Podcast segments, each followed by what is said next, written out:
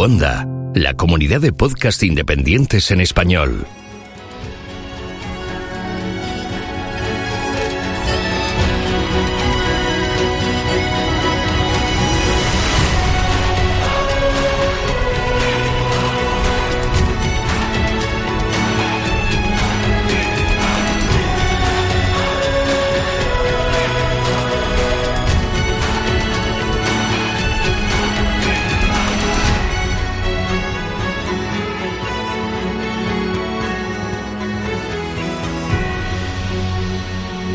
Bienvenido a GeoCastaway.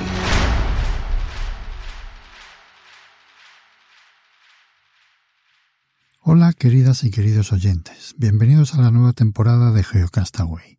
Supongo que ya tendríais ganas de que volviésemos después del parón veraniego. Espero que hayáis podido hacer los experimentos que os propuse en el último programa. Si ya habéis escuchado el mensual, estaréis al tanto de los cambios que habrá esta temporada. Los mensuales estarán dedicados a entrevistas y las secciones nos movemos a una determinada semana. A mí me toca la primera semana junto con Germán, un nuevo fichaje que seguro que nos trae historias súper interesantes, y al que desde ahora os recomiendo que sigáis en Twitter en su cuenta arroba ingeododo y que leáis su blog ingeododo.wordpress.com. Os cuento que mi verano tuvo lugar allá por julio y que desde entonces han pasado muchas cosas. Si me seguís en Twitter, habréis visto la excursión por Cabo Ortegal en la que participé dentro de las excursiones organizadas por la Comisión de Petrología, Geoquímica y Geocronología de la Sociedad Geológica. Lo más sorprendente fue que me encontré con una oyente en la excursión, a la que aprovecho para saludar. Hola Sonia. Por cierto, creo que Carles y Oscar deberían tomar nota para entrevistarla, porque Sonia participó en un estudio muy chulo sobre la caracterización isotópica del llamado Tesoro del Carambolo, una colección de piezas de oro de hace unos 3.000 años. En esta excursión por Cabo Ortegal yo participé enseñando el llamado Plutón compuesto de San Xiao, un pequeño afloramiento en los acantilados próximos al Cabo Ortegal donde se ven espectaculares estructuras de mezcla de magmas. De hecho, de eso os quería hablar en este programa, de la mezcla de magmas. Pero antes, otra de las actividades que he llevado a cabo recientemente ha sido una estancia Erasmus en el sur de Italia, que los profesores también nos podemos ir de Erasmus. No es la primera vez que voy a la Universidad de la Basilicata, pero sí la primera vez que voy acompañado por una compañera de departamento que se dedica a geoquímica ambiental, Mariluz García Lorenzo. Os cuento un par de cosas reseñables de esa estancia. Hubo más, pero solo tienen relevancia para mí. La primera es que nos pasamos a ver las presentaciones anuales que tienen que hacer los estudiantes de doctorado para mostrar su progreso, y un par de ellos utilizaban los modelos digitales de afloramiento como una herramienta más de sus estudios. Y justo el día anterior había escuchado la entrevista a José Luis Cuevas hablando sobre el tema. Vamos, que ahora quiero yo hacer algo de eso. La segunda cosa reseñable tuvo que ver con una de las charlas que dio Mariluz, y que iba sobre la bahía de Portmán. No sé si os acordáis, pero en el programa 59 de febrero de 2015 os hablé sobre este tema.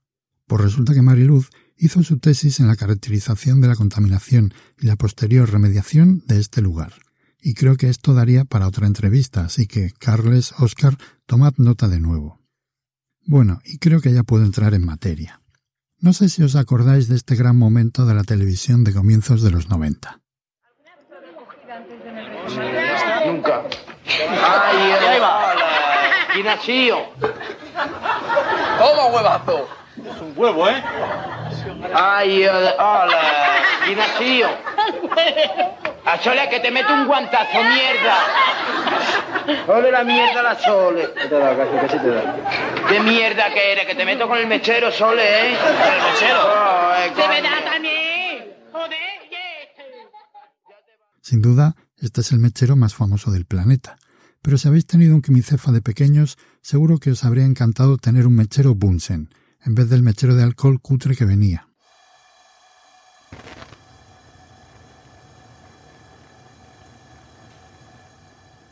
Entonces la habríais liado parda de verdad, como en este otro mítico momento de la televisión patria.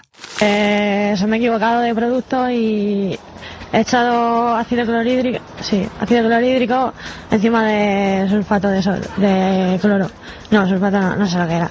Y lo he echado, ¿sabes? Y ha hecho una reacción que flipa, ha empezado a salir gas amarillo por ahí y ha afectado a la gente, ¿sabes? Ha afectado porque la gente ha tenido que salir de sus casas y hay gente que tenía que ir a trabajar que no ha podido coger el coche, que vamos, que la liado parda.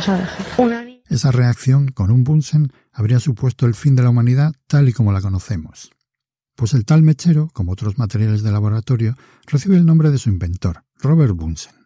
Robert fue uno de los más admirados científicos de su generación y dedicó la mayor parte de su vida al estudio de la química. De hecho, fue el primer ganador, junto con Gustav Kirchhoff, famoso gracias a la canción de los Nikis, de la prestigiosa medalla Davy, que otorga la Royal Society de Londres.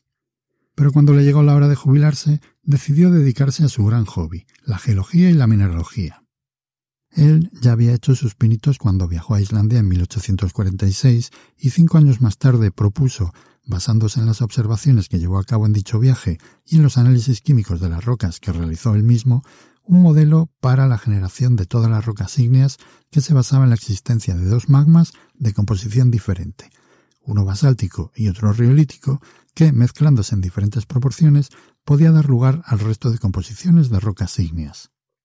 Pero, como siempre que algún no geólogo osa meterse en nuestro campo, su idea fue rechazada de manera virulenta y no se volvió a considerar la mezcla de magmas como un proceso válido hasta al menos 70 años después.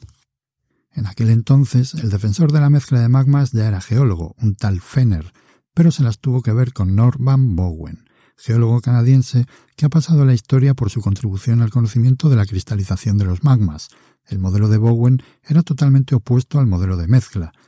Según Bowen, la variedad composicional de los magmas no se obtenía por la mezcla de dos términos finales, sino que era un único magma originario de composición básica el que evolucionaba composicionalmente a medida que iban cristalizando determinados minerales.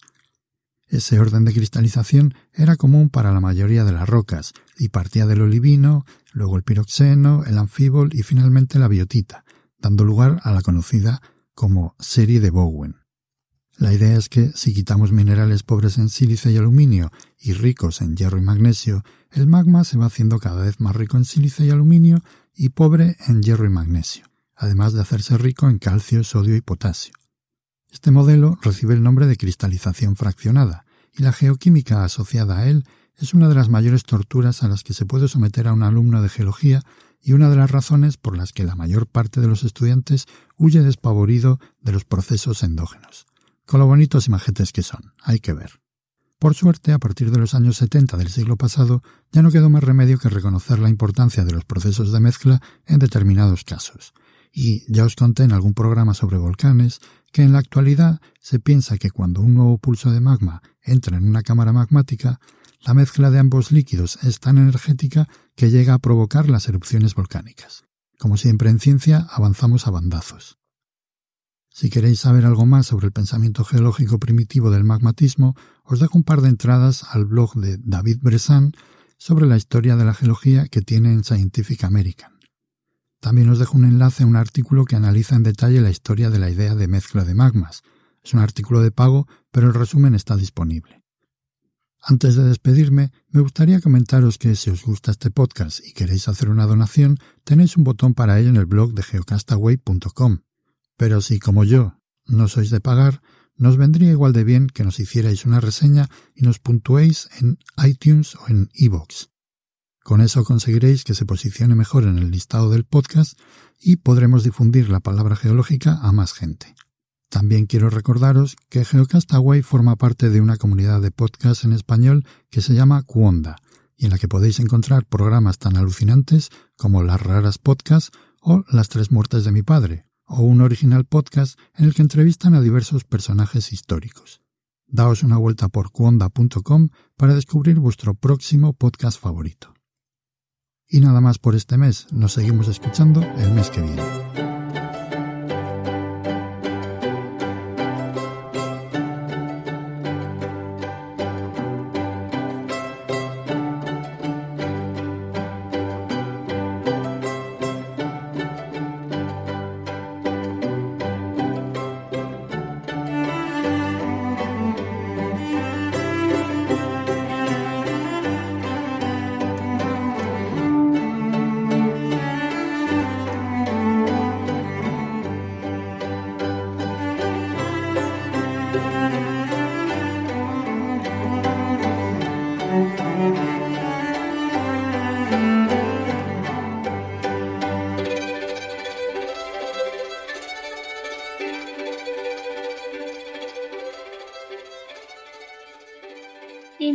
Lo olvido, enséñame y lo recuerdo, involúcrame y lo aprendo.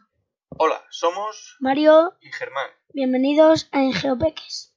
En esta sección queremos comentar recursos web para aprender jugando con los más pequeños de la casa. Principalmente hab- hablaremos de materias relacionadas con las ciencias de la Tierra, pero no queremos dejar de lado la tecnología, ingeniería, física, la geografía, etc. En este primer episodio empezaremos hablando de los recursos del IGME. Instituto Geológico y Minero de España. En su web tenemos un buscador de fósiles y de minerales. Mario, ¿nos puedes contar qué es un mineral? Los minerales son los ladrillos que forman la estructura de nuestro planeta, configurando las rocas. Se conocen más de 5.300 minerales, casi nada. Podemos buscar los minerales por grupos, según su composición química. Esta clasificación se la debemos al alemán Karl Struth. Eh, Mario, ¿recuerdas algún mineral? Pues el cuarzo, por ejemplo, o la florita, que es tu mineral favorito de todos los que tenemos en casa.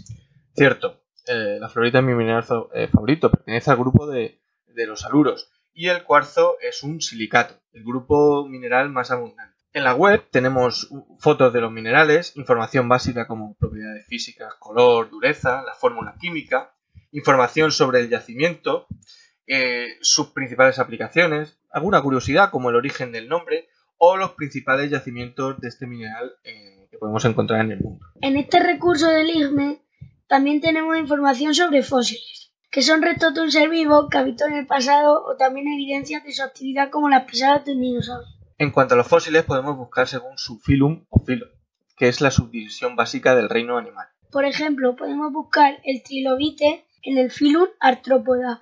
Podemos aprender el hábitat, es decir, dónde vivía. Hábitat marino, en qué tiempo geológico vivió. Paleozoico y los yacimientos donde podemos verlos. Montes de Toledo o Sierra de Francia de Salamanca. En la web del INME también hay una sección de material divulgativo eh, dedicada a la propia institución. El TVO de Tadeo Jones, que nos descubre el IGME, nos cuenta qué hace allí y también nos enseña su museo. ¿Recuerdas el, el museo, Mario? Estuvimos hace pocos meses. ¿Qué te pareció? Un edificio enorme, muy chulo y con un montón de minerales, minerales y fósiles. Y hasta meteoritos. Es verdad, los meteoritos te gustaron un montón. También en esta web podemos descargar una tabla del tiempo geológico, con datos sobre el origen y la evolución de la vida en nuestro planeta. Podéis imprimirla y pincharla en el cuarto. Y así quitamos el póster de Greenman, ¿vale, Mario? Bueno, ya veremos. Ah, ya veremos, ya veremos. Bueno, otro apartado muy importante de la divulgación es la relativa al agua. Eh, tenemos varios documentos, agua dulce, las aguas subterráneas, y queríamos destacar uno que nos ha gustado mucho y que nos parece muy chulo, que es la guía del agua. Mario, este año en el cole habéis aprendido el ciclo del agua. ¿Nos puedes contar qué es? El ciclo del agua es el movimiento continuo del agua en la naturaleza. La atmósfera, en forma de lluvia, nieve o granizo, cae a la tierra, a los ríos o a los mares. Parte de esa agua se infiltra en el interior de la tierra formando agua subterránea. Otra parte se utiliza por, por los seres vivos. En las montañas donde hay glaciares nieve por fusión del hielo, el agua pasa a los ríos y lagos. Y por evaporación, el agua pasa de los ríos, mares o lagos de nuevo a la atmósfera, donde se forman las nubes. Y por último, la evapotranspiración, que es el paso del agua de las plantas a la atmósfera. Muy bien, Mario. Para terminar la sección, eh, cada mes queremos recomendar algún libro interesante de los que tenemos por casa. ¿Qué libro traemos hoy? Atlas del mundo. Atlas del Mundo es un libro de la editorial Maeva, cuyos autores son Alexandra Miceliska y Daniel Miceliski. ¿Nos puedes contar un poco de qué va? Es un insólito viaje por las mil curiosidades y maravillas del mundo. Tiene en su interior 55 mapas de 46 países y 6 continentes, con más de 4.000 miniaturas. Descubriremos geografía, historia, costumbres, monumentos, gastronomía y deportes. Desde los geysers de Islandia a los campamentos del desierto del Sáhara. De la fauna ártica a la fauna antártica. Es un libro precioso. Cierto, es un libro precioso que merece la pena tener por casa y ojear de vez en cuando. Bueno, con esto terminamos la sección de este mes y hasta la próxima. Y recuerda, Ole, geología a la vida. Adiós.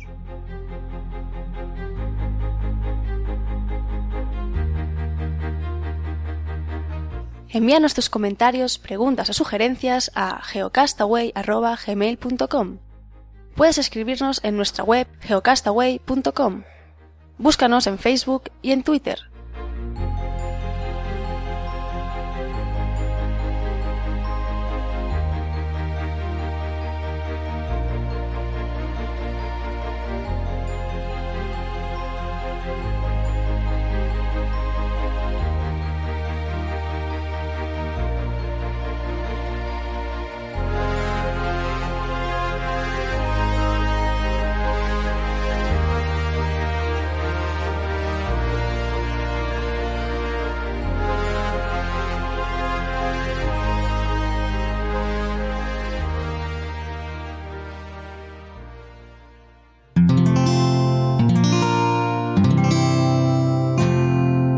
Puedes escuchar más capítulos de este podcast y de todos los que pertenecen a la comunidad Cuonda en cuonda.com.